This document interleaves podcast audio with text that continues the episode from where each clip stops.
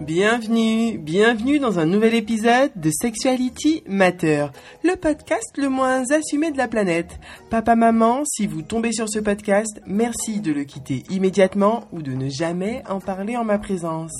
Bonjour à tous, moi c'est Wendy, Diwen ou Didi pour les intimes, et c'est d'intimité dont on va parler pendant les prochaines minutes qui vont suivre.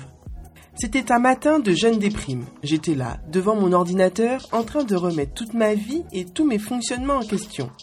J'ouvre une page Google et je me mets à taper comment faire le premier pas pour exprimer son envie sexuelle à son partenaire? Oui, Google, c'est un peu mon BFF, toujours là pour répondre à mes questions. 14 onglets ouverts plus tard, le verdict tombe. Je suis une timide sexuelle. Oui, je te vois venir. Je te vois, toi, t'interroger, te demander, mais Wendy, toi, une timide sexuelle? Comment peut-on avoir un podcast sur la sexualité et se dire timide sexuelle? Eh bien moi, j'ai envie de vous demander si vous aviez déjà pris le temps de questionner Beyoncé sur la création d'un album tel que Lemonade sans jamais nous avoir montré la nature de ses vrais cheveux. Et eh oui, la vie est pleine de contradictions et de paradoxes. Et croyez-moi, à ce niveau-là, j'ai plutôt été gâté. Mais du coup, qu'est-ce qu'un ou une timide sexuelle? Même si je pense que les mots parlent d'eux-mêmes, ce podcast n'a pas été créé pour rien. Tu t'arrêtes donc de scroller Instagram, tu augmentes le volume et tu prêtes attention à ce qui va suivre. La timidité sexuelle, c'est l'incapacité à exprimer ses désirs.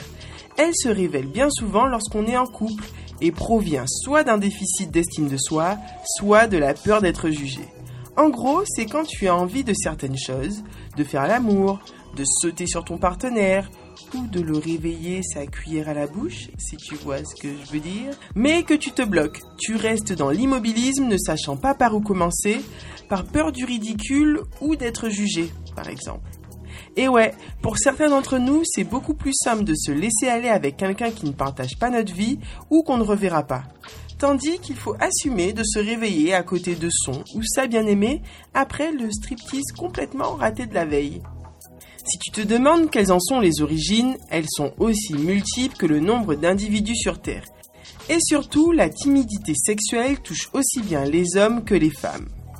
On est timide sexuel parce qu'on a peur d'être jugé, parce qu'il nous est difficile de s'abandonner à nos désirs, parce qu'on a peur de mal faire, parce qu'on est bloqué par la culture de la performance, parce qu'on manque de confiance, parce qu'on a du mal à se poser comme un individu désirant et désirable, ou encore parce que dans notre culture familiale, il y a une diabolisation du sexe et qu'on en a honte. Je sais que là, la question que tu te poses, c'est mais comment faire pour vaincre sa timidité? Moi, j'ai une réponse assez simple. Tu ne te mets pas en couple et tu enchaînes les plans cul. Non, bien sûr, je rigole. Même si ça aurait clairement été l'une de mes solutions favorites il y a quelques années. Sauf que je viens d'avoir 28 ans, ma mère commence à me questionner sur euh, la procréation de mon prochain enfant, enfin du premier parce que je n'en ai pas, et je n'ai clairement pas envie de douter de la paternité de mon gosse, une fois mon utérus engrossé. La vie est déjà assez compliquée comme ça. Heureusement, BFF Google a tout plein d'astuces à nous proposer je serai incapable de vous dire celle qui fonctionne le mieux. Je suis moi-même en plein apprentissage, donc les doux et les dons, ce sera pour un prochain épisode. Mais je peux quand même vous partager les conseils qui m'ont semblé le plus pertinents. Numéro 1, renouer une relation intime avec son corps. Pour cela, plusieurs techniques.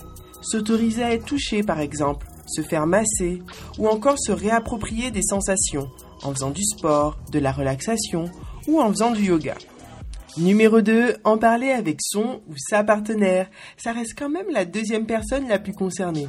Et don't forget, communication is the key. C'est fou comme je me la pète avec mon accent anglais. Numéro 3, entreprendre une thérapie comportementale ou de sexothérapie. Oui, aller voir un spécialiste, ça peut aussi aider pour travailler sur les représentations erronées, limitant tout négatif que l'on a de soi et de sa sexualité. J'ai envie de finir cet épisode sur une bonne nouvelle. La timidité sexuelle, ce n'est pas une fatalité. Mieux encore, ça se soigne. Prendre conscience que l'on est une ou un timide sexuel, c'est déjà un grand pas vers le mieux vivre, le mieux aimer et surtout le mieux baiser. Et ça, ça réchauffe le cœur. Je rappelle que ce podcast n'est clairement pas assumé. Toute ressemblance avec les personnes existantes ou ayant existé est purement fortuite. À très vite, cœur cœur love.